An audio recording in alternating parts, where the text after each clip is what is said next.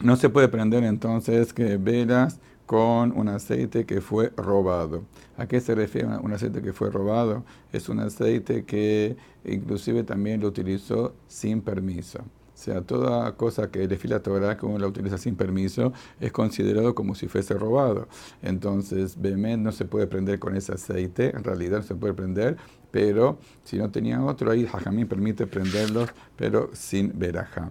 Eh, aquellas velas que, que se, digamos que se fabricaron para idolatría, por ejemplo, para los arbolitos y eh, cosas de Goim, está permitido comprarlas porque la designación no afecta al cumplimiento de la mitzvah, siempre y cuando que no se hizo el objetivo de, su designación. Si, si, se utilizaron para idolatría, no se pueden usar, pero si solamente fue designado, está permitido usar.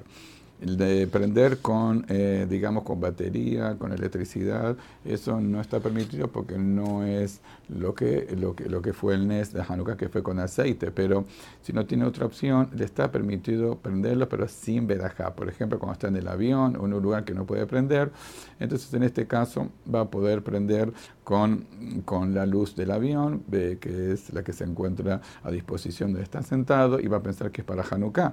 En ese caso cumple, pero sin verajá porque no tiene otra opción. Em, hay una misma también de prender dentro de un keli, pero no es necesario que sea keli. ¿Qué quiere decir?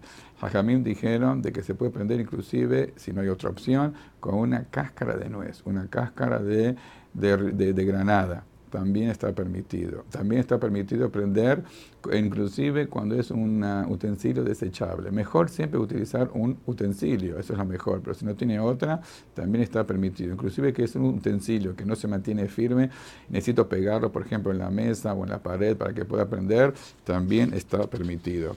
Em, Ahora hay diferentes categorías que Jamim dijeron en cuanto a la misma menorá, cuánto hay que prender, eh, dónde prender. Entonces vamos a enumerarlas de mejor a inferior. La primera de todas es una menorá de oro, la segunda es de plata, la tercera de cobre, la cuarta es de, eh, de, metal, eh, la quinta es de plomo, después tenemos de de vidrio y luego tenemos de madera, después tenemos de mármol, cerámica, cerámica eh, recubierta, después tenemos eh, por último cáscaras como acabamos de mencionar.